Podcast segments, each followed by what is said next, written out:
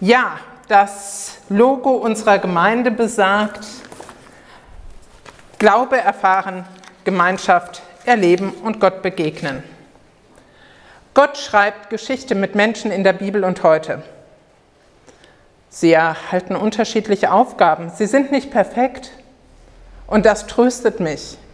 An manchen Stellen findet man Geschichten von Menschen, die so perfekt sind, wo man gleich aufgeben kann. Macht keinen Sinn. Aber die Menschen in der Bibel haben Fehler und sind dadurch sehr menschlich. Gott wies das Volk Israel, von dem wir schon etwas gehört haben, und seine Leiter und weist auch heute noch Menschen darauf hin, wenn sie in schlechter Richtung unterwegs sind. Und er beauftragt Personen, die Menschen darauf hinzuweisen, ihr geht einen falschen Weg.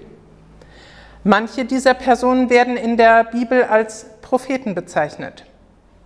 Propheten sprachen Menschen besonders vom Volk Israel an, weil sie Gott aus den Augen verloren oder plötzlich irgendwelche Götzen angebetet haben.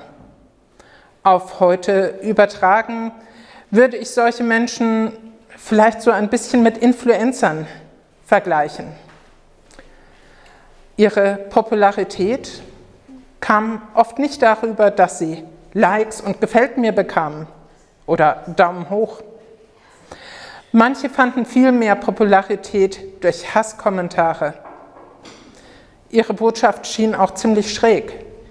Irgendwelche Götzen anbeten und opfern, vielleicht sogar ein eigenes Kind opfern, war üblich. Das machten alle Völker.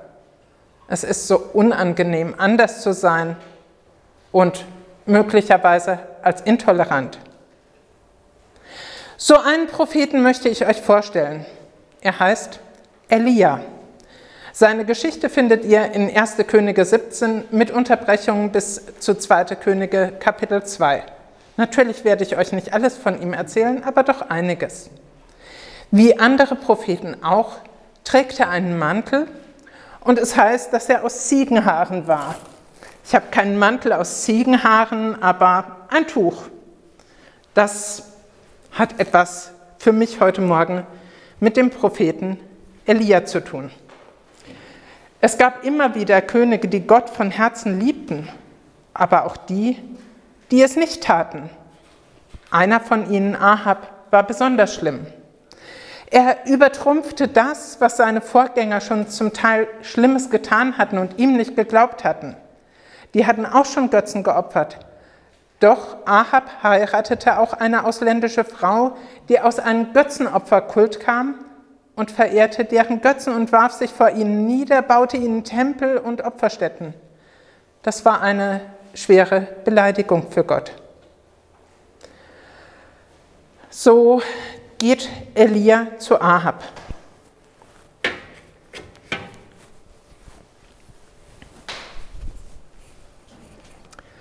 So gewiss Gott lebt, in den nächsten Tag, Jahren wird es weder Tau noch Regen geben, bis ich befehle. Gott weist Elia dann an, sich in Sicherheit zu bringen. Und Elia gehorcht. Er geht ins Ausland und Gott versorgt ihn. Erst in der Einsamkeit und dann im Haus einer armen Witwe. Insgesamt gibt es dreieinhalb Jahre keinen Regen. Wir kennen das aus den Nachrichten. Wir haben da schon Länder gesehen, die in großer Dürre leben. Wir haben es auch in den letzten Jahren selbst erlebt, was es bedeutet, wenn es längere Zeit nicht regnet.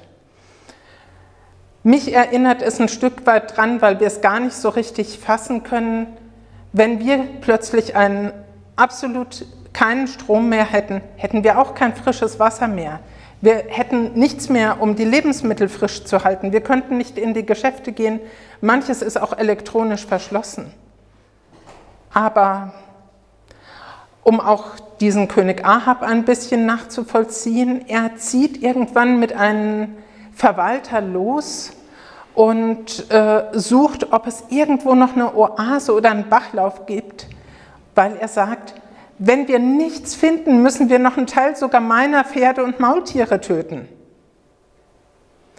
Elia hat dann den Auftrag, dem König anzukündigen, dass es wieder regnen wird. Als Ahab Elia begegnet, beschuldigte er ihn, dass er am Unglück schuld sei. Doch Elia sagt,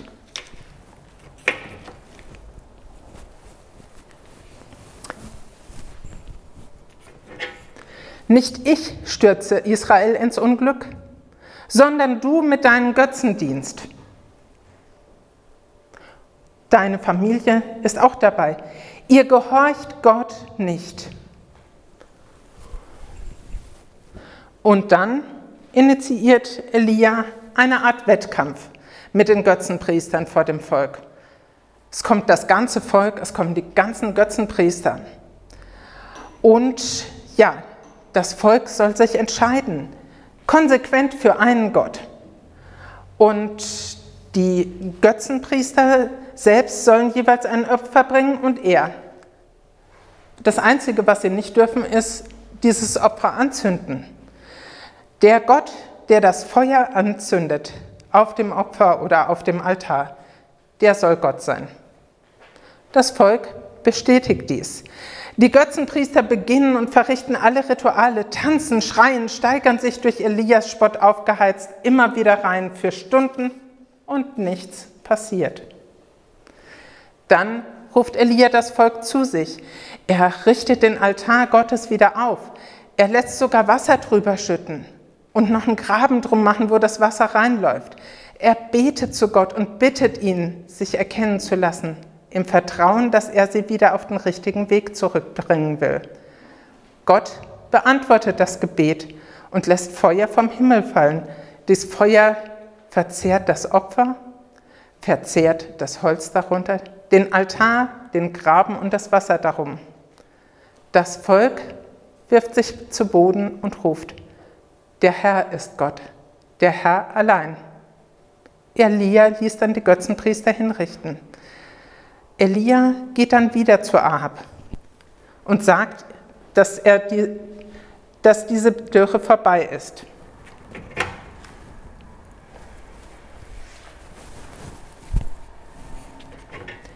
Geh in dein Zelt, iss und trink, ich höre schon Wasser und Regen rauschen. Ahab ging weg und Elia ging auf den Gipfel. Er kauert sich hin und verbirgt sein Gesicht.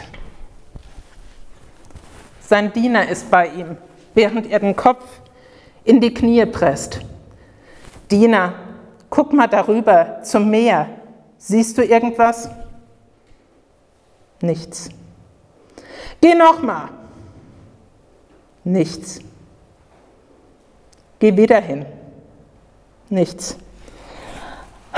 Geh nochmal. Nichts. Beim siebten Mal kommt der Diener zurück und sagt, ich sehe eine Wolke, die ist so groß wie eine Männerfaust. Elia sagt ihm daraufhin,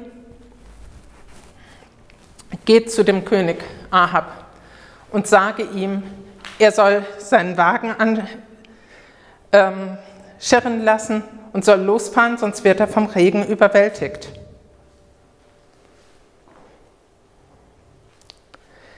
Ja, und dann wird Elia Gott, von Gott ergriffen. Er bindet sein Gewand hoch, damit er rennen kann und läuft los. Und er ist so bewegt von dem, was Gott tut, er überholt sogar noch Ahabs Kutsche. Ahab erzählt davon seiner Frau am Abend die ja Götzenpriesterin ist. Und die ist so erbost und sie schickt einen Boten zu Elia und lässt ihm ausrichten, die Götter sollen mich strafen, wenn ich nicht bis morgen um die gleiche Zeit dich umgebracht habe. Elia packt die Angst. Er flieht, er hat Angst um sein Leben. Einen Teil der Strecke wird er von seinen Assistenten oder Diener begleitet. Den lässt er zurück bevor er eine Tagesreise weit in die Wüste wandert. Er setzt sich unter einen Ginsterstrauch. Herr, ich kann nicht mehr. Lass mich sterben, ich bin nicht besser als meine Vorfahren. Und dann legt er sich hin und schläft ein. Ein Engel weckt ihn und sagt, steh auf, iss und trink. Und Elia, er findet neben sich stehen einen Krug, das ist der einzige, den ich habe, er war bestimmt größer, und ein Brot. Er steht auf und isst und trinkt, legt sich wieder hin und schläft weiter. Der Mann ist fertig. Er hat Depressionen vielleicht sogar. Er hat sich, ist ausgebrannt. Er schläft wieder weiter. Und wieder weckt ihn ein Engel und sagt, steh auf und iss und trink, denn du hast einen weiten Weg vor dir. Und Elia trinkt und isst. Und er läuft. Er läuft zum Haus Gott, zum Berg Gottes, wo schon das Volk damals Gott begegnet ist. An diesem Berg ist er.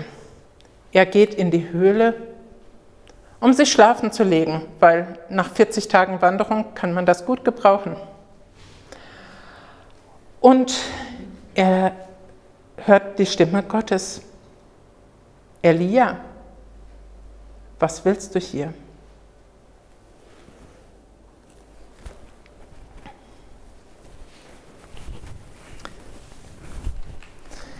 Elia spricht, Herr, ich habe leidenschaftlich für dich gekämpft. Ich habe dich, den Gott der ganzen Welt, für dich gekämpft. Die Leute von Israel haben deinen Bund gebrochen und ich, ich bin allein übrig geblieben. Jetzt wollen sie auch mich noch töten. Gott lädt ihn ein, vor die Höhle zu kommen. Und Gott fährt Naturgewalten auf. Einen heftigen Sturm,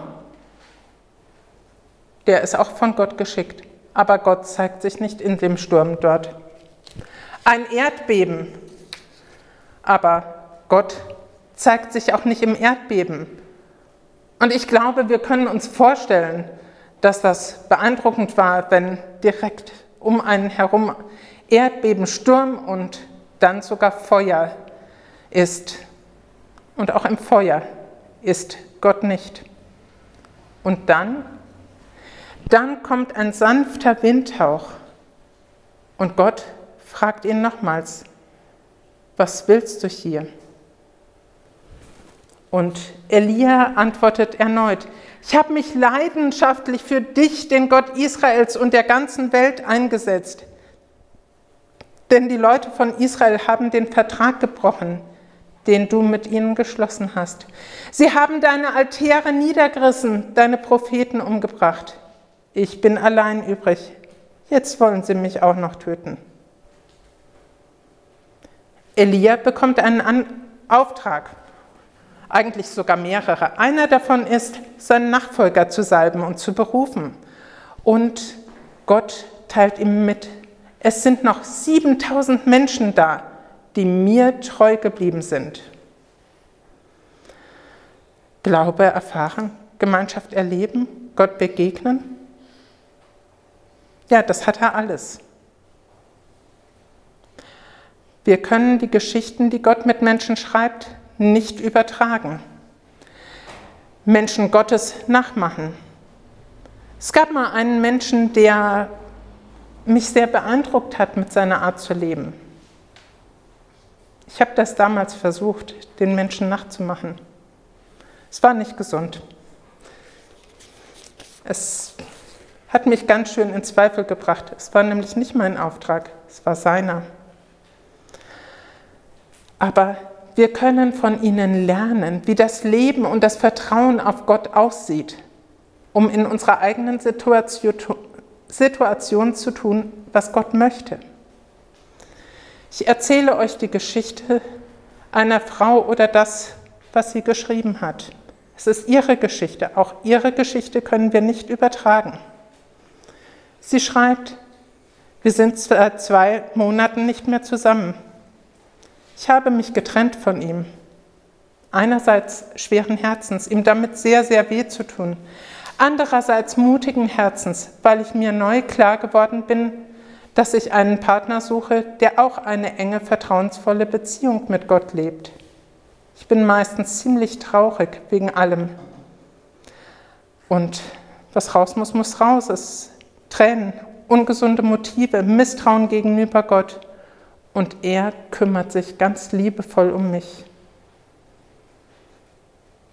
Wir leben in einem Umfeld, in dem wir ungern auffallen, weil wir anders sind, andere Meinungen haben oder Meinungen nicht teilen, die gerade in sind. Wir könnten dann als intolerant gelten. Ich merke das selber, wenn andere mir erzählen, was sie für Meinungen haben, wo ich denke, äh, nur weil der Partner gerade nicht äh, so viel Bock hat, zusammen zu schlafen, äh, ist mir erlaubt, mit jemand anderem zu schlafen? Nein.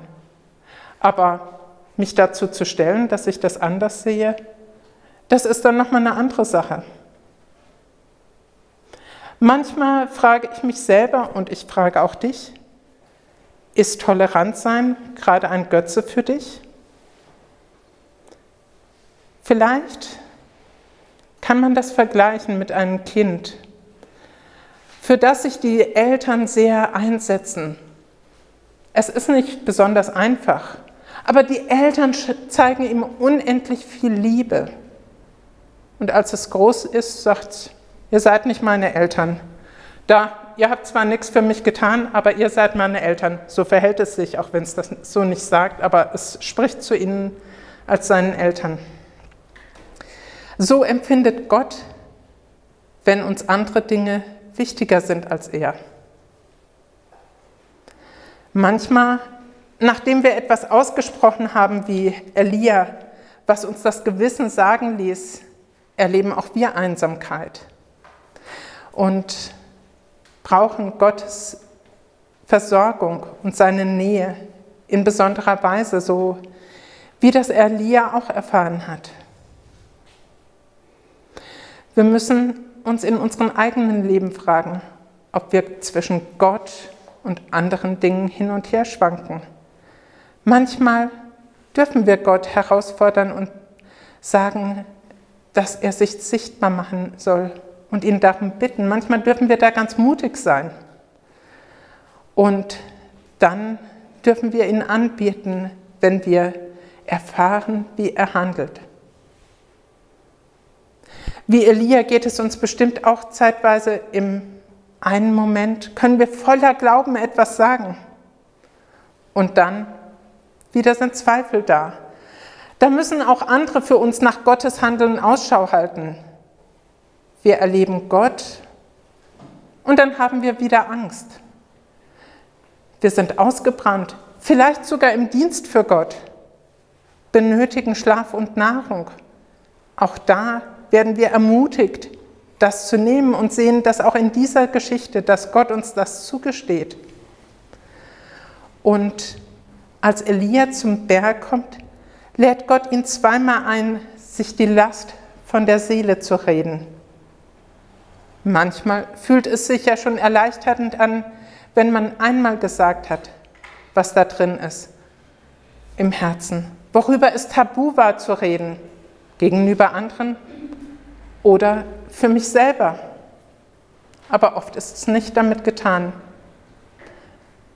Manchmal müssen wir das mehr als einmal. Und Gott wird oft dafür sorgen, dass du einen Gefährten auf dem Weg hast, so wie Elia von dort an von seinem Nachfolger Elisa begleitet wurde. Und auf einmal zeigt dir Gott, in deinem Umfeld sind noch viele die Gott vertrauen, die du vorher nicht wahrgesehen hast. Aber sie haben ihn lieb.